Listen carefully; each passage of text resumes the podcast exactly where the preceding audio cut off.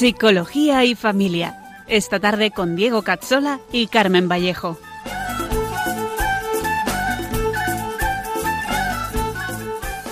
joven ya aceptaste, atrás quedó lo vivido, te dio una nueva esperanza, todo encontró su sentido. Y ahora estás Bienvenidos a nuestro programa Psicología y Familia con Diego Cazzola y con Carmen Vallejo, un programa para profundizar en la psicología humana, la educación y la familia. Hoy seguiremos en la psicología del matrimonio y veremos qué podemos hacer para vivirlo de forma sana y cristiana. Aun cuando todo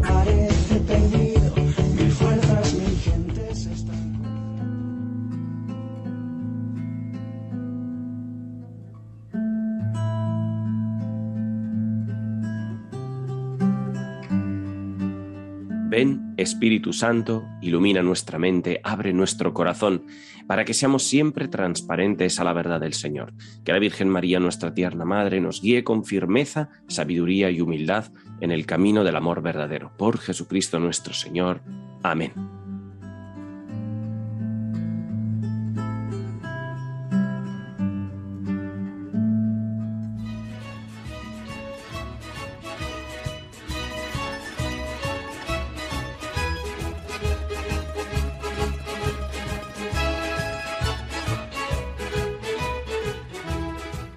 Bienvenidos a todos y muy buenas tardes una vez más a este programa de psicología y familia. ¿Qué tal, Carmen? ¿Cómo estás? Buenas tardes. Pues buenas tardes, Diego. Buenas tardes a todos y feliz Semana Santa. Ya estamos muy cerca del mayor evento de la historia después del nacimiento de Jesús. Cierto, Carmen, ya ha terminado la cuaresma y toca ahora el tirón final para entrar en la gloria. El próximo programa ya será en el tiempo de Pascua y hablaremos, si Dios quiere, de encuentro y comunicación con una invitada con un contenido muy especial. Hoy hablaremos eh, de qué podemos hacer cada día en familia para que nuestra familia viva la fe cristiana. A algunos les podrá sonar algo como simplón o innecesario, ¿no? Pero es eh, porque no sabemos lo bueno hasta que eh, eh, no lo implementamos de verdad, ¿verdad? A menos que no tengamos problemas en casa, lo normal es pensar que no necesitamos cambiar nada o nos da simplemente pereza hacer algunos cambios.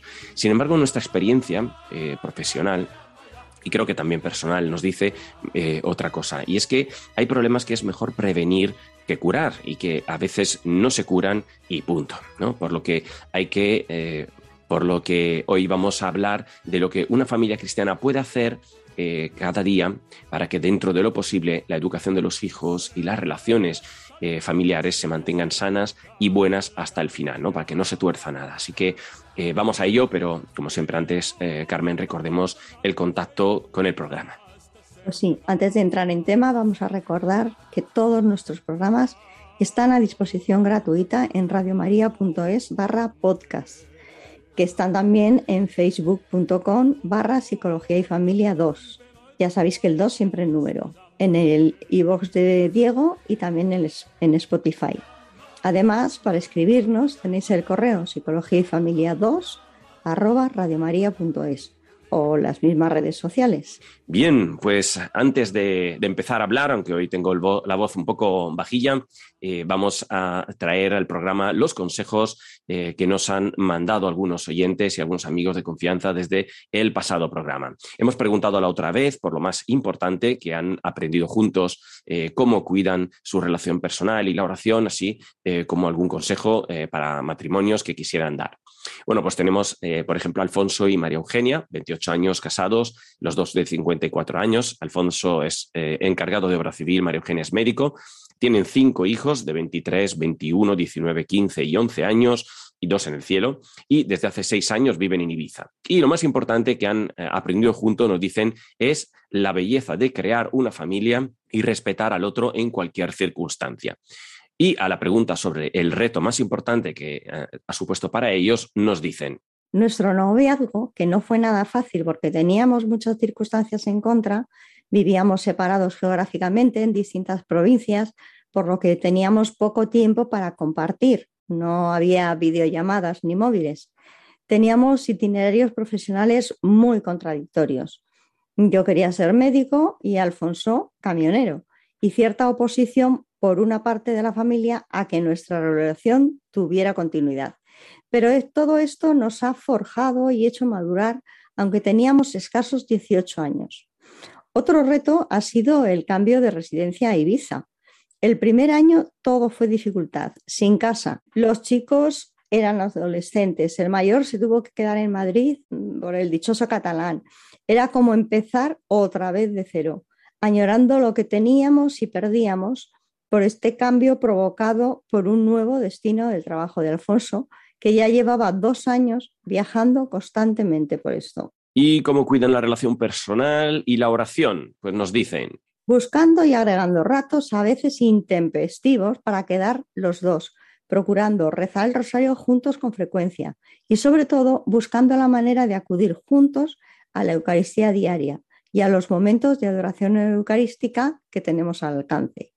Además de vincularnos a grupos de vida matrimonial, en este momento, en el movimiento de Santa María de los Cruzados, Equipos de Nuestra Señora y Amor Conyugal, que se está iniciando en Ibiza. Y como consejo para los matrimonios nos dicen que no se cansen nunca de estar empezando siempre, como diría el padre Morales, y que todo esfuerzo y sacrificio por el matrimonio termina dando el ciento por uno. Muchísimas gracias, Alfonso y María Eugenia. Pues también tenemos el testimonio de Fernando Inumi, de 49 y 46 años respectivamente. Él, empresario, y ella, ingeniera informática, ahora docente. Tienen cuatro hijos, un chico y tres niñas. Llevan 20 años juntos. Nos dicen que lo más importante es la entrega hacia el otro. Lo más duro fue emigrar y venir a España. En cuanto al cuidado de su relación, nos dice Numi lo siguiente. Tratamos de tener algún momento, no sé si diario, pero semanal de para nosotros solos, y eh, la oración por la noche, a veces por la mañana todos juntos también. Su consejo para los matrimonios es respetarse y quererse mucho. Muchísimas gracias por vuestra colaboración, Numi y. Otro testimonio nos viene de Alberto y Gema, de 37 y 43 años respectivamente. Ella es consultora y él profesor de primaria. Tienen tres hijos pequeñitos y este año, Dios mediante, hacen 10 años de casados. Así que felicidades. Lo más importante que nos han dicho es la unidad en todo lo que hacemos eh, es fundamental. Eh, el reto más importante, la crisis que supuso el segundo embarazo, ¿Y eh, cómo cuidan su relación personal y la oración? Pues nos dicen, teniendo nuestro tiempo y sobre todo cuidando nuestros grupos de fe y de oración. Por supuesto, hablando todo, no dejándonos nada en el tintero. Eso es fundamental, dicen. Y el mejor consejo es que busquen la unidad por todos los medios, no dejándose nada en el tintero, que piden ayuda a la iglesia a la mínima dificultad, pues un matrimonio no se entiende sin ayuda y que cuiden su vida de oración. Así que muchísimas gracias también a vosotros, Alberto y Gema. Y por último, el testimonio de Carlos y Fátima, que podemos escuchar directamente.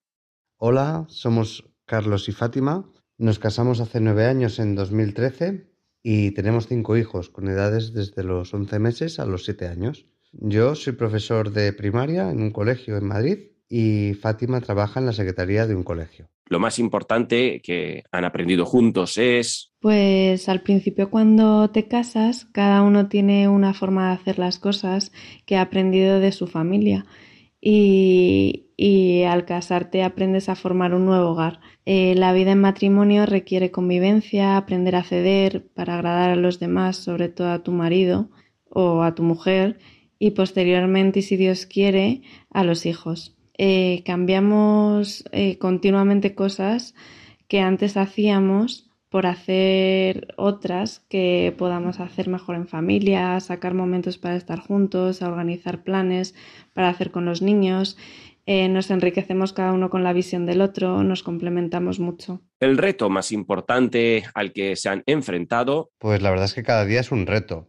Conseguir llegar a atender lo que necesita cada hijo individualmente es nuestro principal reto. Conocer de cada uno cuáles son sus inquietudes, sus preocupaciones, gustos, necesidades y poder darle a cada hijo lo que requiere. Y cómo cuidan su relación personal y de oración. Como nuestros hijos son pequeños y requieren mucha atención, el poco tiempo que nos queda a diario intentamos estar juntos hablando, pues cuando se van a la cama vemos alguna serie juntos, eh, y de vez en cuando pues también salimos a cenar o a comer em, como una pareja normal sin como de solteros.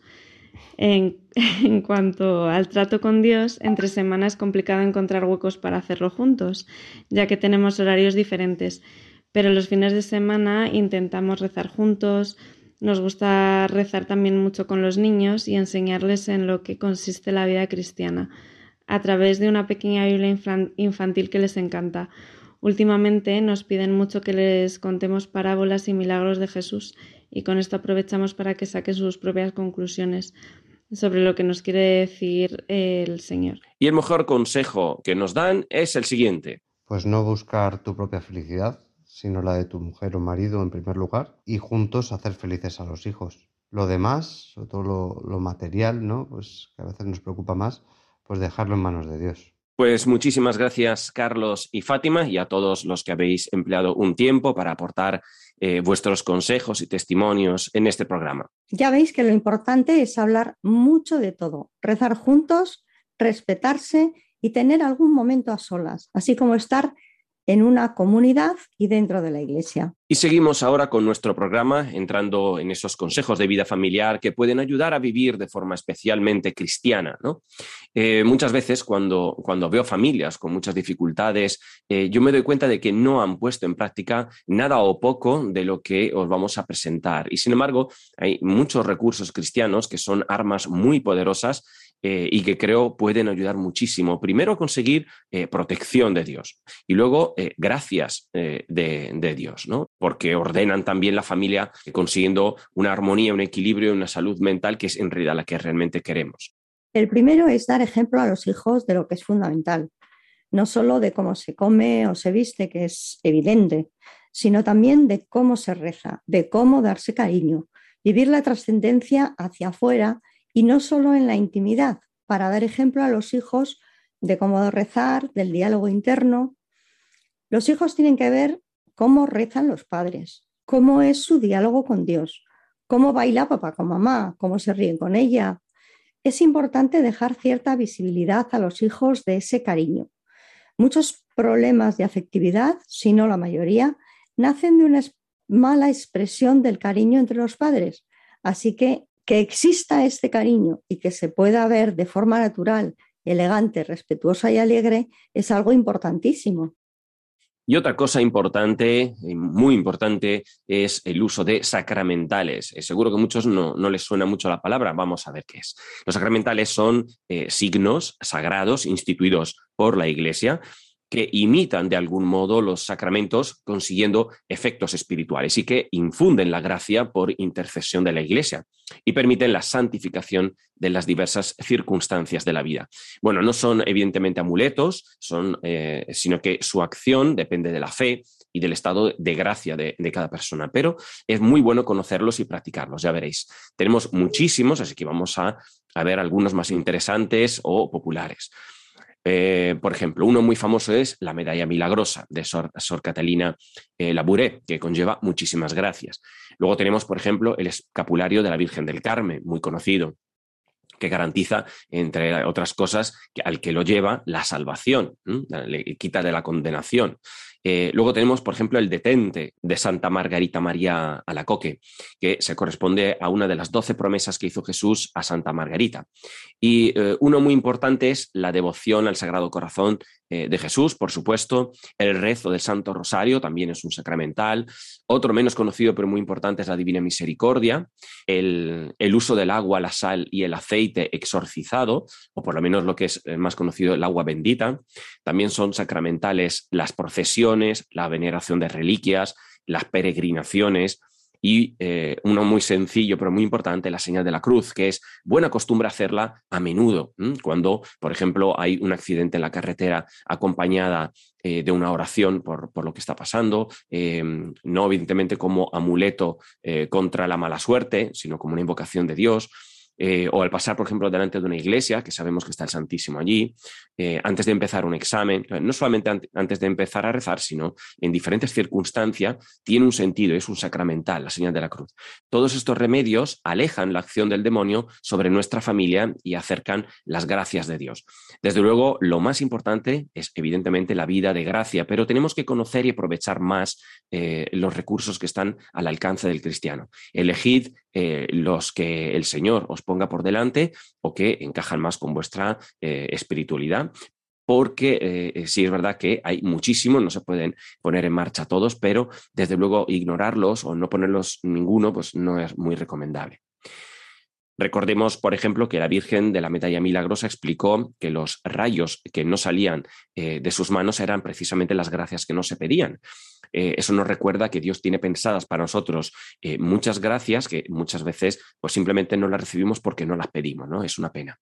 Uno de los sacramentales más importantes es la bendición, es decir, hablar bien de Dios sobre algo o alguien. Es decir, es una invocación de Dios y su espíritu santificador sobre algo o alguien para obtener sus dones y consagrar así personas a Dios y reservar para el uso litúrgico objetos y lugares. Hay bendiciones reservadas para el Papa, como el famoso Urbi et Orbi, para los obispos, como la de los santos óleos la misa, de la misa crismal o de los abades después de su elección, hay bendiciones permitidas a los presbíteros, como la del agua bendita o el matrimonio, pero sin entrar en todo esto, que no viene al caso, podemos decir que las hay hacia personas, cosas y lugares y que algunas son permanentes y otras no. Lo importante para nosotros es saber que un padre y una madre pueden bendecir a sus hijos, y deben, diría yo.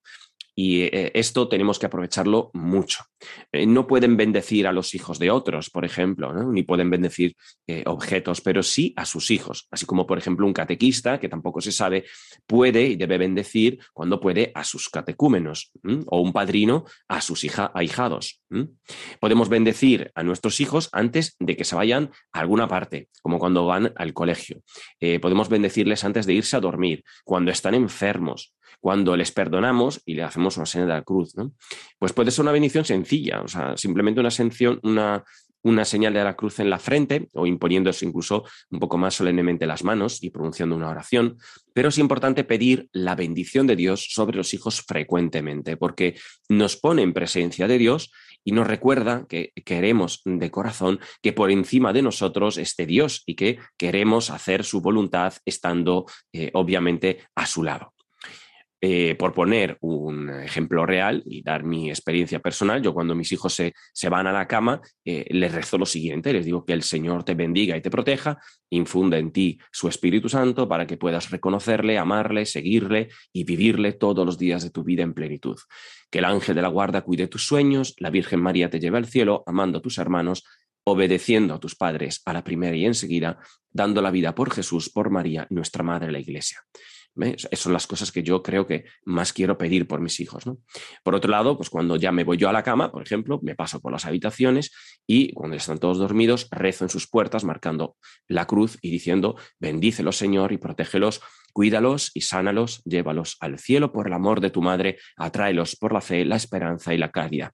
Y luego ya cuando me voy a mi cuarto, también marco nuestro cuarto y digo, y a nosotros, pobres instrumentos tuyos, haz que seamos dignos de la promesa de nuestro Señor Jesucristo y concédenos la paz, la alegría, la salud y la castidad, y escóndenos en las llagas de tu corazón y en el corazón inmaculado de la Virgen María. Bueno, pues estas oraciones las he ido creando yo poco a poco, cada vez que me acercaba rezando algo, iba añadiendo algunas expresiones, algunas cosas, algunas intenciones, y ahora son las que uso, ¿no? Pues yo os invito a hacer eh, también vosotros algo así. podéis escribirla un poquito al principio y la vais rezando sobre vuestros hijos, ¿no? Antes de ir a la cama, eh, ellos o cuando ya están en la cama, ¿no? Pero pedir lo que más necesitan vuestros hijos, eh, porque Dios escucha y eso son acciones que se cumplen luego. En familia es fundamental también la bendición del día en el desayuno, que se puede acompañar de un ofrecimiento de obras todos juntos, es decir, una oración por la que ofrecemos todo lo que nos pase durante el día, bueno o malo. Lo ofrecemos por amor a Dios y nos unimos a su redención.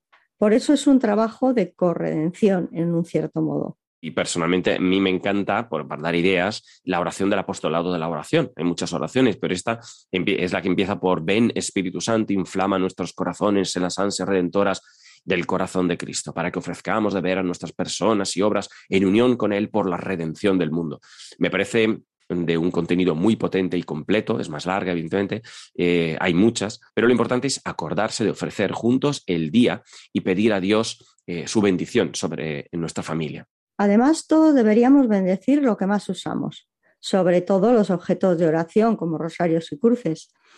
Pero um, objetos como los coches, la casa e incluso las mascotas. Y sobre todo entronizar en la casa el Sagrado Corazón de Jesús y la Virgen María. Es algo muy sencillo que se puede pedir a sacerdotes y grupos religiosos. Eh, es un modo de reconocerle a Dios que ese lugar y sus habitantes es un lugar suyo, y donde puede descansar. Además que así le pedimos también que lo proteja y lo cuide. Una bendición importante es la bendición de la mesa. Esto es clave para recordar, como siempre, que todo se nos ha dado por Dios y a, y a ser agradecidos, pero también para que Dios nos proteja de lo que comemos si no está bien, sobre todo en cuanto a contaminación espiritual. La familia cristiana con una conciencia sana de su fe no tiene que hacer cosas raras a la mesa como cogerse de las manos, cerrar los ojos y soltar un discurso al estilo de las películas. Es suficiente con dedicarle un momento a Dios antes de empezar a comer, pidiéndole que bendiga la comida y a las personas que las van a tomar. Se puede usar eh, muchas fórmulas, evidentemente, pero es importante que aparezcan, en mi opinión, estos dos elementos que hemos dicho, o sea, la bendición de la comida por un lado y de las personas por el otro. Y a esto, que muchos eh, estoy seguro que lo saben y lo practican, quiero añadir eh, dos cosas que son menos conocidas e igual de importantes. La primera es que la bendición de la mesa no es algo meramente privado, sino que debemos de hacerlo porque es bueno. Y esto lo será, evidentemente, también en un restaurante, en el comedor de la universidad estando solos o con amigos, si nadie bendice, pues lo haremos de forma sencilla y discreta, pero demos el testimonio a nuestros hijos de que es algo que siempre tenemos que hacerlo, que es algo distintivo de nuestra fe y de nuestro testimonio, para que luego puedan hacerlo con naturalidad eh, en otros contextos, ¿no? sin miedo a lo que dirán. Yo en los restaurantes no veo a muchos hacer la señal de la cruz. Em, me llama la atención porque estoy seguro que muchos sí son cristianos y en casa lo hacen. ¿no? Bueno, pues la segunda es que al terminar de comer también es de agradecido cristiano el dar las gracias. Es suficiente con hacer presente ese sentimiento de gratitud hacia Dios por habernos dado de comer, ¿no? Y decir, pues demos gracias al Señor que hoy también nos ha dado de comer, ¿no? Por ejemplo. Personalmente, creo que los más eh, grandes testimonios de hoy en público ya no son discursos morales o teológicos, sino que eh, son estos pequeños gestos que despiertan en los demás una cierta curiosidad sana. Por un modo diferente de vivir la vida, los encuentros sociales o la amistad. Un elemento clave en una familia cristiana y que todos los padres tienen que enseñar de forma categórica es evidentemente la oración eclesial. Tenemos la oración en grupos de oración, la práctica de los retiros espirituales. Si solo se puede hacer uno, quizá el mejor momento sea la Semana Santa. Las celebraciones y actos de Semana Santa. De todo esto, lo que más podemos destacar es que tratemos de transmitir siempre el sentido espiritual de las celebraciones, entender su significado y su profundizar, evitando quedarnos en lo cultural o, o la escenificación y hablando mucho de los tiempos litúrgicos, de lo que estamos viviendo en cada día o, cada momento. Por ejemplo, las procesiones de Semana Santa se pueden vivir bien o muy mal, dependiendo si las vivi vivimos en oración o folclore. Pero lo más importante es sin duda la Santa Misa. Aquí podríamos hablar muchísimo al respecto, pero vamos a tratar de ir a lo esencial. Es bueno ir todos juntos y, en la medida de lo posible, no aprovecharse sin necesidad o de forma indiscriminada de la misa del sábado por la tarde. ¿Por qué? Eh, ¿Por qué es bueno ir a misa los domingos por la mañana? Los niños tienen que aprender a ver la misa como el centro del día y eh, de la semana y ponerla por la noche, no me refiero a las vigilias, eh, evidentemente, o a las misas de los, de los que están en el camino, que son precisamente para focalizar la importancia de la misa, dedicarle más tiempo y luego tener oración los domingos por la mañana, ¿vale? Pues ponerla en general por la noche no ayuda a eso. Y repito, no está mal, pero siempre que sea posible es más educativo una misa por la mañana y esforzarnos eh, por ir todos juntos. Es importante nuestro ejemplo más que obligarles a hacer cosas. Con el tiempo aprenderán a imitar y más adelante decidirán si asumirán eso que han aprendido o no. Pero eh, en un principio lo importante es darles el ejemplo y participar. Eso es importante. Decir bien eh, claras las oraciones, tratar de participar leyendo las lecturas y si se puede cantar o tocar la guitarra, pues animarse. Muchas veces yo eh, veo familias que están de forma muy pasivas eh, en las misas, pues no se oyen, por ejemplo, cuando se canta, que estén cantando o como si estuvieran oyendo misa más que viviéndola. ¿no? Y eso no es el mejor ejemplo, digamos. No es que esté mal, sino que mostramos que no estamos saboreando la misa, que no participamos con convicción con gusto.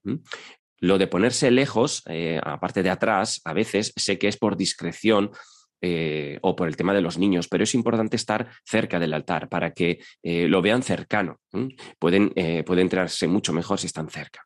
Y podemos darles también un librito para que la sigan y explicarles discretamente las partes de la misa y lo que ocurre, poco a poco, evidentemente, en todo de golpe, porque a nadie le motiva lo que no comprende y a veces se aburren.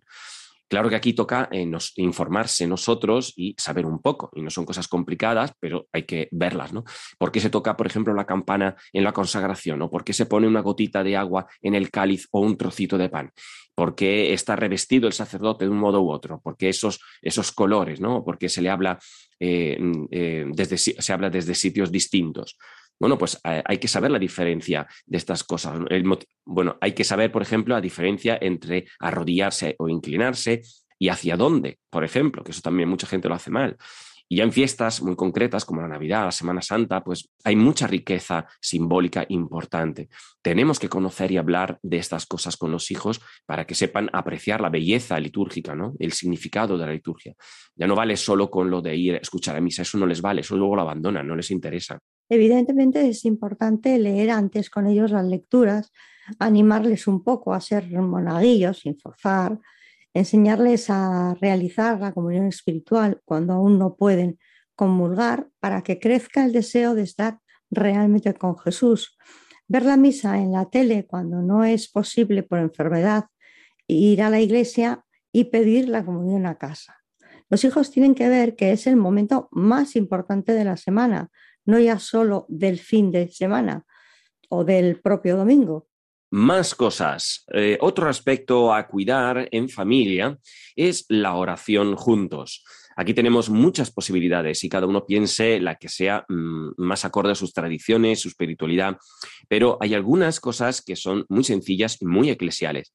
Evidentemente está la oración de la mañana con el, el ofrecimiento, eh, ya lo hemos dicho.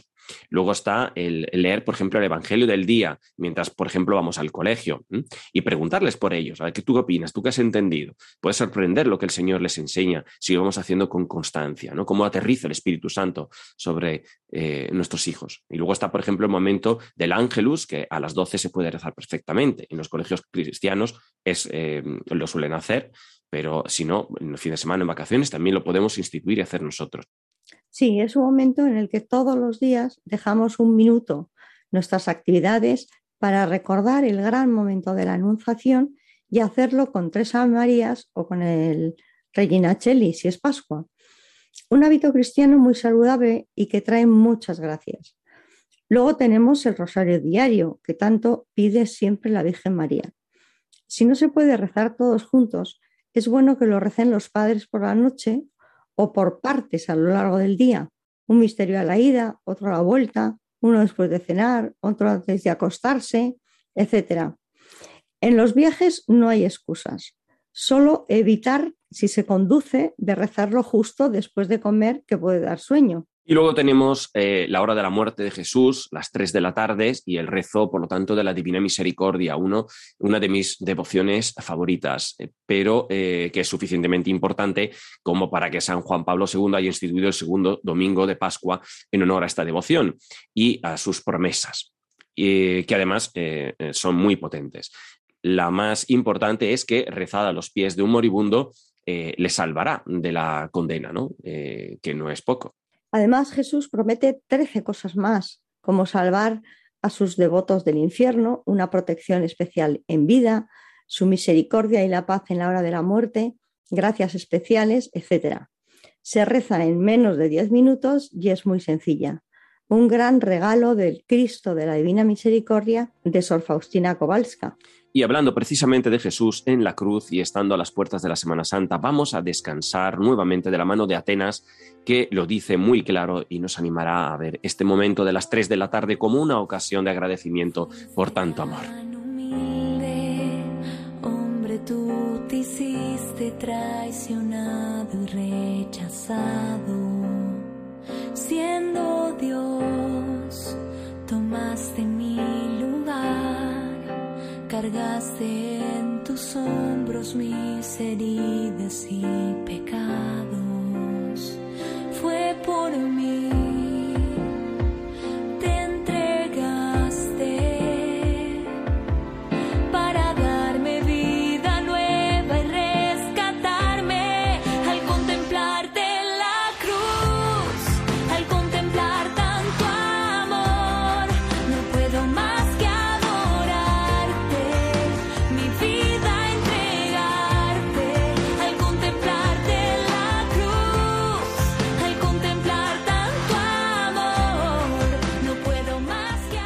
Al contemplarte en la cruz, al contemplar tanto amor, no puedo más que pararme a recordar que mi vida no sería nada sin ese sacrificio que culminó a las 3 de la tarde un Viernes Santo.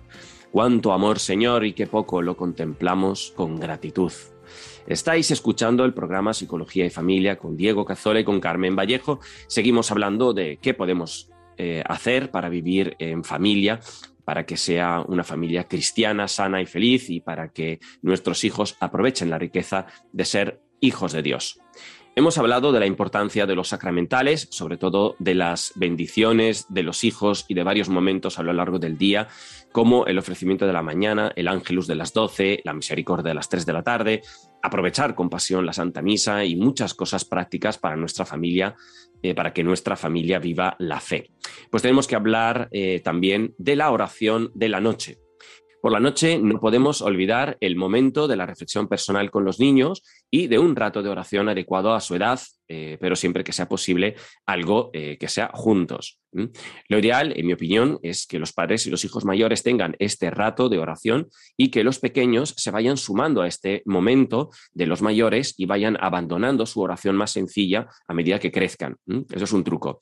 Así los mayores pueden rezar el rosario o leer la palabra de Dios, hacer vísperas o completas, algo de mayores, y los niños pequeños, más o menos hasta los 8 o 9 años, pues pueden rezar con, eh, con los, uno de los padres o con los dos algo más sencillo, como el clásico Padre Nuestro, Ave María y Gloria al Padre, eh, o algo así. Pero mm, yo aconsejo siempre introducir en esta oración de los niños tres reflexiones. Por un lado, el dar gracias por algo del día, pedir perdón por las cosas que hemos hecho mal hoy, una pequeña reflexión, no hace falta que sea muy complicada, y eh, pedir por algo, ¿no? Pedir, vamos a pedir por esto, por lo otro, por fulanito. Y además eh, es bueno añadir el decir algo que hoy, hoy, hemos hecho bien, para que no se transmita solo la sensación de que todo es mérito de Dios o culpa nuestra, ¿no? Sin- sino que también conseguimos hacer algo bueno y eso decimos a Dios. ¿no? Ya sabemos que todo es gracia y que este es un misterio, pero que es muy educativo implicar siempre la libertad y la voluntad en las buenas obras. Se trata de un rezar delante del Señor que ayuda a la reflexión, el arrepentimiento y también trabaja, por lo tanto, la autoestima eh, sana delante de Dios, por no hablar del reconocimiento de las emociones de nuestra vida, ¿no? el pararnos delante del Señor antes de acostarnos. Un tema muy importante que hemos visto en el programa anterior es la austeridad. Sin practicar la austeridad eh, en esta era de consumo, se hace muy cuesta arriba la transmisión de la práctica cristiana y muy fácil el descarrilamiento de valores hacia el mundo. Hay una gran riqueza en la Iglesia relacionada con la austeridad y es por vía del ayuno, la abstinencia y la limosna. Es muy bueno enseñarles y vivir juntos el auténtico sentido penitenciario de los viernes. La mayoría ya sabrá que ese espíritu penitencial en honor a la muerte de Jesús en la cruz se concreta en no comer eh, carne los viernes y a entender eh, que los viernes, y me refiero a todos los viernes del año, eh, son días de oración y penitencia. Lo que pasa es que en los de Cuaresma, mm, sabéis, no se puede sustituir la abstinencia por otro sacrificio y sin embargo en fuera de Cuaresma está normalmente permitido. Pero un cristiano debería de educar a sus hijos en vivir el viernes como un día de oración eh, más que de diversión. Todos los viernes en general tienen que tener este matiz. Se puede practicar un poco el ayuno también, que es algo que la Virgen ha pedido mucho y que los cristianos estamos perdiendo ya demasiado el hábito y el sentido.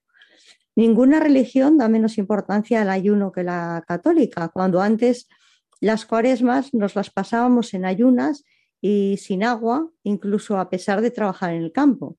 En fin, que es educar en un cierto ayuno y en la abstinencia, pero sobre todo en una mayor oración de los viernes.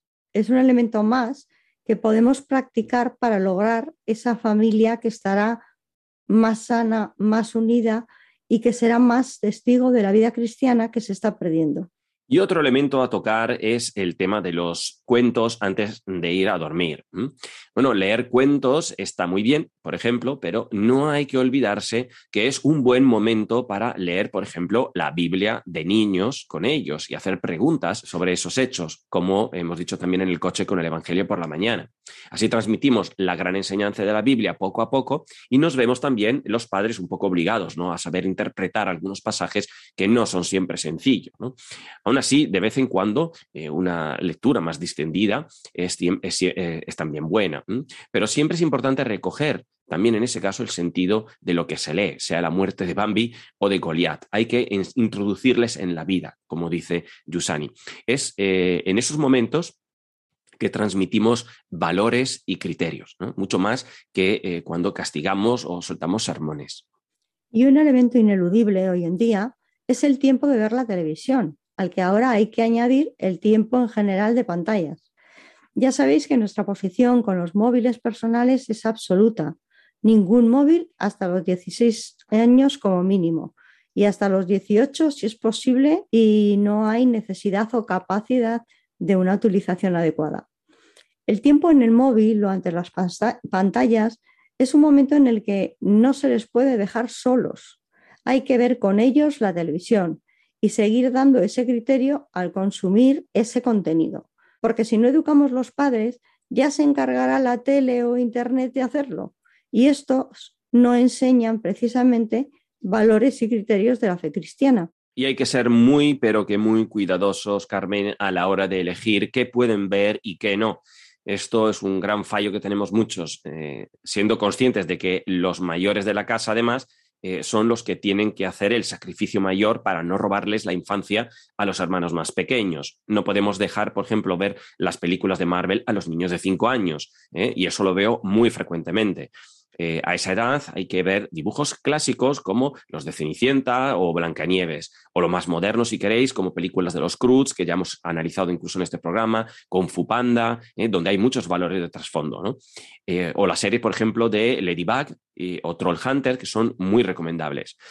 Entre los consejos eh, ya menos espirituales, digamos, pero esenciales para trabajar una familia sana en la fe y en las relaciones personales, hay que mencionar también eh, el comer y cenar juntos y lo mismo, y sin televisión por delante. Fijaros que esto es clave. Muchas veces me, he encontrado hábitos de comer cada uno, eh, no solo cosas distintas, sino en sitios diferentes, en momentos diferentes. ¿no? Incluso los padres, eh, eh, por ejemplo, que cenaban en su cuarto y el niño solo viendo la televisión. A mí me viene por un problema de depresión y lo único que les dice es, por favor, comed juntos y apagar la tele. Y los niños a la semana, el niño a la semana estaba fantástico, saltando con los padres de la cama. Don Diego, ¿qué, ha- qué has hecho usted? Eh, increíble. Yo, "Bueno, no he hecho nada, os he dado un consejo y lo habéis resuelto vosotros, pero hay que atender estas cosas.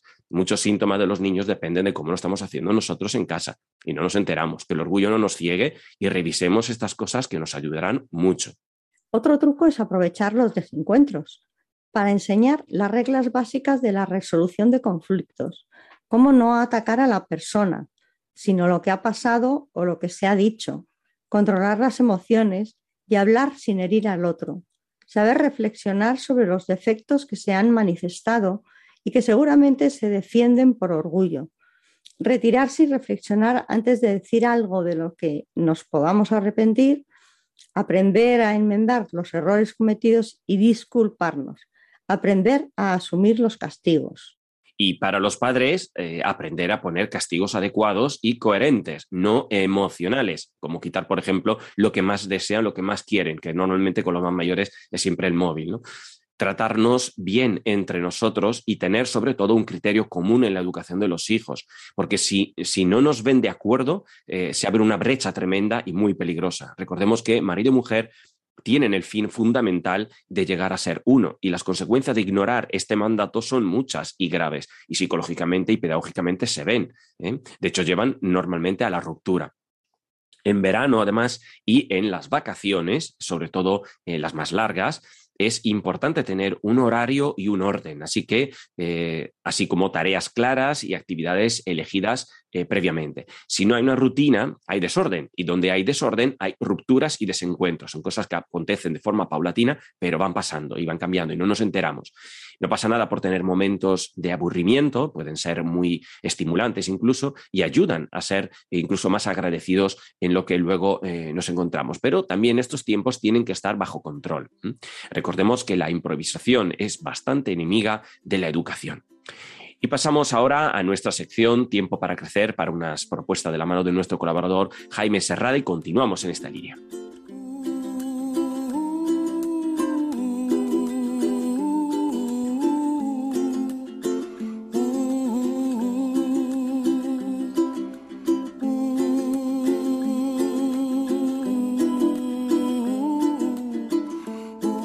Estáis escuchando el programa Psicología y Familia con Diego Cazzola y con Carmen Vallejo. Empezamos la segunda parte de nuestro programa, Secciones para Crecer, hoy con nuestro amigo Jaime Serrada, que nos hablará de recomendaciones digitales, entrenamiento en familia, testimonios y mucho más.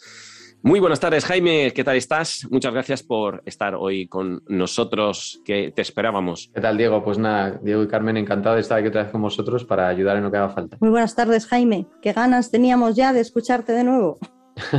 Muchas gracias. Bueno, Jaime, pues hemos estado hablando de cómo vivir la fe en familia y hemos hablado de muchas cosas eh, que se pueden o se deberían introducir, eh, por lo menos algunas, en, eh, como la oración de la mañana, el ofrecimiento, la entronización de la casa y de nuestro hogar, el uso de varios sacramentales que hay, eh, sobre todo la bendición de los hijos, ¿no? En varios momentos del día. Eh, hemos hablado también de cómo vivir la Santa Misa y tenemos eh, ganas ahora ya de escuchar tu propuesta para eh, el ocio también en casa y en familia. Fenomenal. Sí, Pero antes de empezar, vamos a, a, mm, recordar brevemente quién es Jaime para los nuevos oyentes.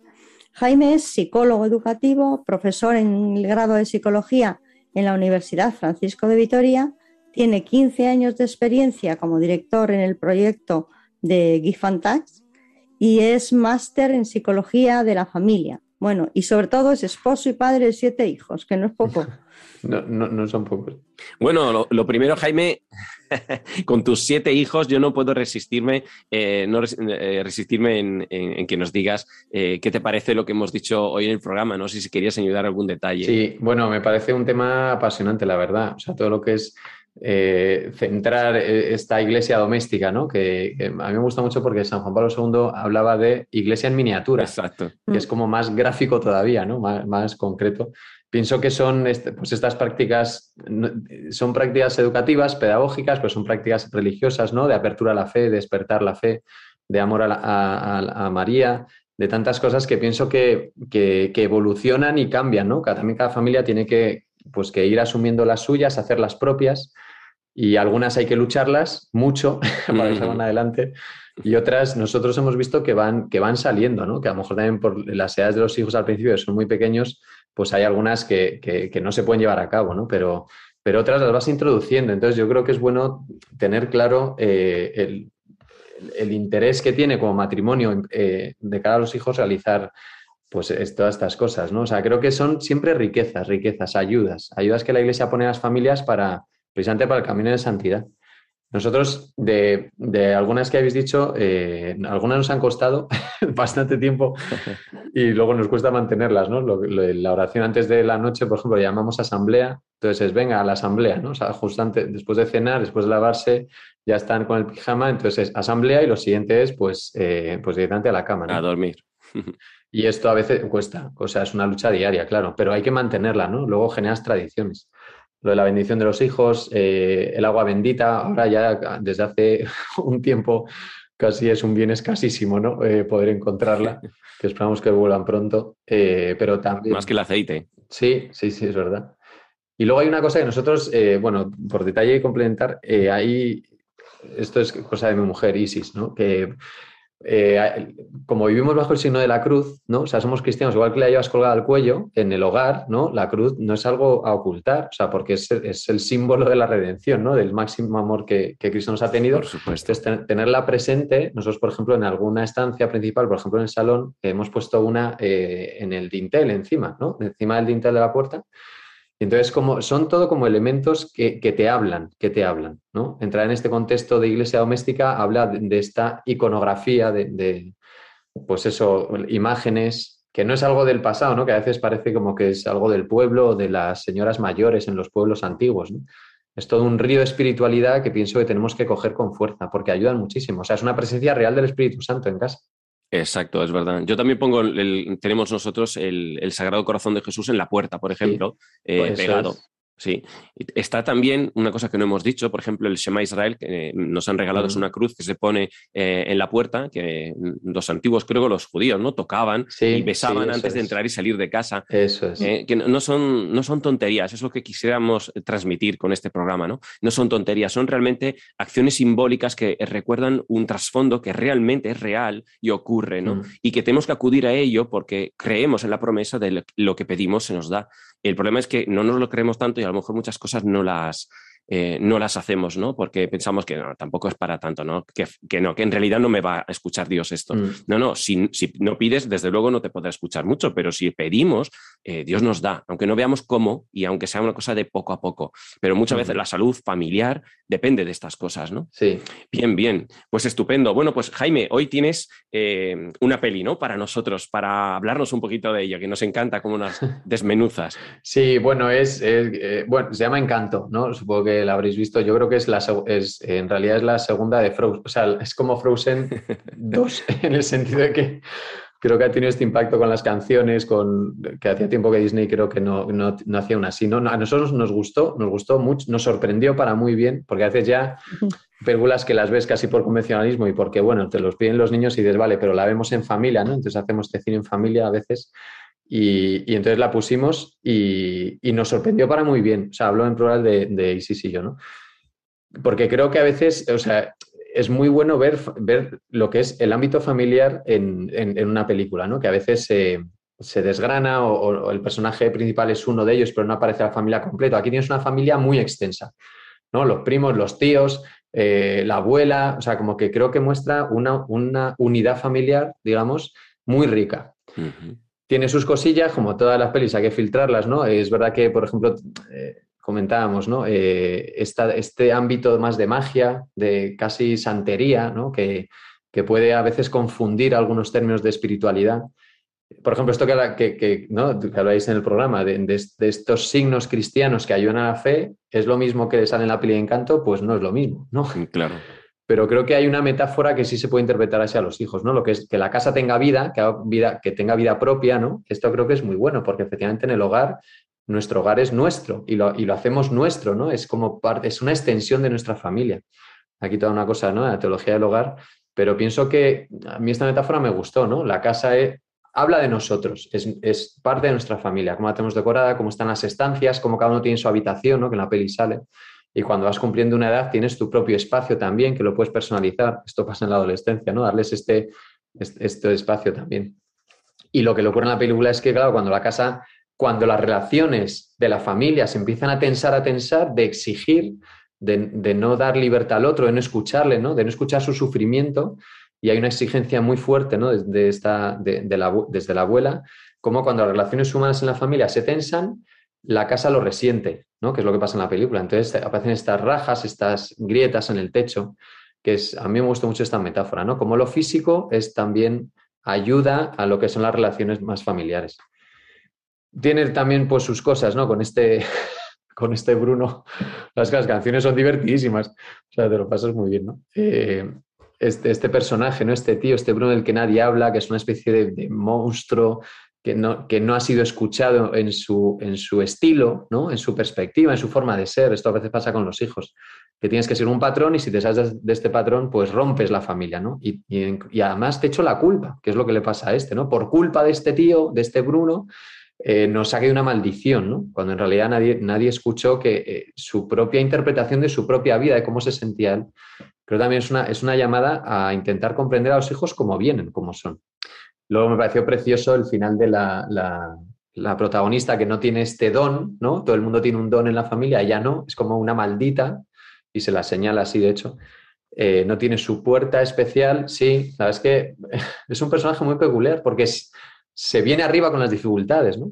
Tengo conversaciones con la madre en la cocina que es, que es, es muy bonita, ¿no? Como intenta siempre pedir ayuda de, de los suyos y, y, acude a sus padres, ¿no? ¿no? ¿no? se monta su película como adolescente. Pobrecita. Y entonces al final es muy bonito porque no tiene su puerta personalizada, pero cuando reconstruye la relación con, con la abuela, que la conversación es muy fuerte, ¿no? De, de, de reproches mutuos, pero al final de aceptación de que la familia es lo más importante la nueva casa se reconstruye con la puerta gracias a ella, ¿no? O sea, como que ese estilo conductor que ella ha conseguido sostener al final a la familia, ¿no? De unir con las hermanas, se reconcilia con ellas.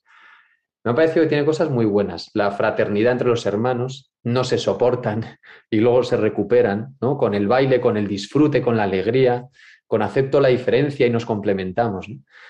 A mí me gustó mucho, la verdad, disfrutamos un montón. Ah, bueno, siempre se pueden sacar más puntillas, más cosillas, pero pero es, es una película para disfrutar. Es, además es más compleja de lo que parece. Siempre hay que, como has dicho tú muy bien, contextualizar algunos elementos que vienen de Hollywood, que mm. quizá no, pero intentemos, ya que las van a ver, ¿no? Las que son más visibles, que eh, las aprovechamos para hacer un pequeño cineforum, ¿no? Mm. Yo personalmente uh, uso mucho lo de parar la película un momento, aunque rompa un poco la, el momento, ¿eh? y decirle, digo, ¿tú qué opinas de esto? Que hablen, con mm. preguntas abiertas, ¿no? Para que ellos expresen qué están entendiendo. Porque a veces lo que nosotros decimos no es exactamente lo que luego ellos entienden e incluso lo que explican a veces no es exactamente luego lo que se le queda. Entonces, y siempre valorar las dos cosas, lo que han entendido y lo que han sentido. Que son dos cosas distintas y hay que aprender uh -huh. a juntarlas, ¿no? Entonces digo, bueno, tú, ¿cómo, cómo te sientes? Que, que, normalmente tiene que ver con la identificación del personaje, ¿no? Digo, ¿qué le pasa a esta? ¿Por qué, sí. ¿Por qué le pasa eso? ¿Cómo se siente? Y ella te dice, ¿no? Tu hijo o tu hija te explica lo que ella piensa. Y luego tú le das como el feedback, ¿no? Entonces, bueno, con este análisis viene, viene muy bien eh, la propuesta. Y bueno, eh, Jaime, antes de cerrar, no me puedo resistir tampoco en preguntarte algún consejo a las familias, a los matrimonios que hemos tratado el, año, el curso el, que hemos tratado el, el mes pasado, eh, y a ver si se te ocurre algún consejo, un detallito o algo que quieras compartir. Bueno, así en, gen así en general. Eh, o sea, nosotros no somos mucho de dar consejos, ¿no? Porque al final te aplicas lo de consejos dentro y para mí no, tengo, ¿no? Pasa, es como... Pero nosotros por el tiempo que estamos viviendo ahora creo que es, bueno, una clave, ¿no? De que nos ayuda es relativizar, o sea, relativizar las cosas que ocurren, ¿no? O sea, no, no magnificar algunos aspectos o respuestas o desaires, no sé, o conflictos que tenemos, ¿no? O sea, ponerlo en su lugar, en su contexto, en la relación con este hijo, en la historia que trae, en este año como está. Pero creo que en vez de relativizar, eh, ayuda a relajar también el ambiente, ¿no? Relativizar también cómo nos encontramos nosotros, de, jo, esto es un desastre, esto está fatal, la casa está súper desordenada, bueno, ¿por qué no en vez de apelativos tan fuertes, ¿no? Pones como, bueno, no llegamos a ordenar tanto, ¿no? Nos gustaría, pero parece que, vamos siempre a, los contrastes fuertes, ¿no? O sea, esto es horrible, no vamos a salir de esta, o estamos súper fenomenal, súper fenomenal, ¿no? Bueno, relativizar la, las, eh, las cosas que nos ocurren. Y este relativizar te pone en contacto con que no lo llevas todo tú, ¿no? O sea, yo no lo alcanzo, no veo, no llego, pero bueno, como es otro que en teoría lleva esto, pues también pro- procurar Claro. soltarle las cosas. Que a veces por querer controlarlo todo, Dios no actúa porque no le dejamos sitio para hacerlo, ¿no? Qué buen consejo. Bueno, señores, aprendamos, aprendamos y aprovechemos los consejos de todos estos matrimonios que nos lo han dado, desde los más sencillos como la oración a cosas más concretas que han dado eh, varios, ¿no? Entonces, bueno, muchísimas gracias, Jaime, por, por tu aportación. Como siempre, interesante, práctica y amena. Eh, yo espero que podamos aprovecharlo mucho y, y que, apro- y que la gente aproveche mucho eh, todo lo que ha escuchado y, y a ponerlo en práctica ahora. Muy bien, nada, muchísimas gracias a vosotros. Ha sido un placer como siempre. Nos despedimos entonces eh, de Jaime Serrada, psicólogo educativo y profesor en el grado de psicología de la Universidad Francisco de Vitoria. Muchísimas gracias y feliz semana. Muchas gracias, Jaime. Igualmente a todos, feliz semana. Descanso en ti. Esto es todo amigos de Radio María. Os dejamos hoy con la tarea de pensar qué podéis incorporar de todo lo que hemos dicho en este programa.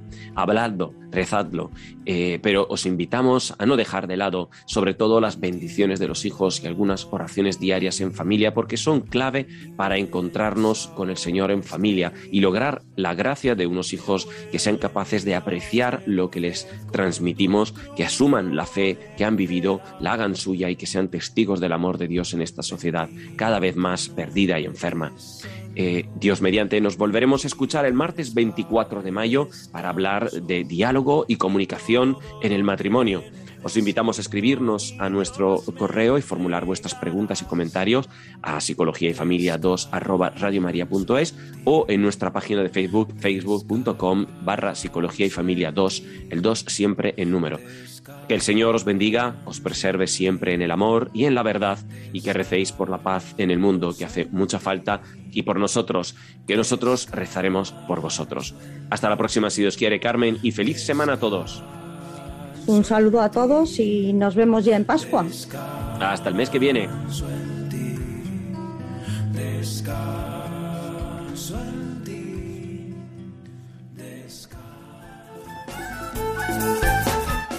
Han escuchado Psicología y Familia, esta tarde con Diego Cazzola y Carmen Vallejo.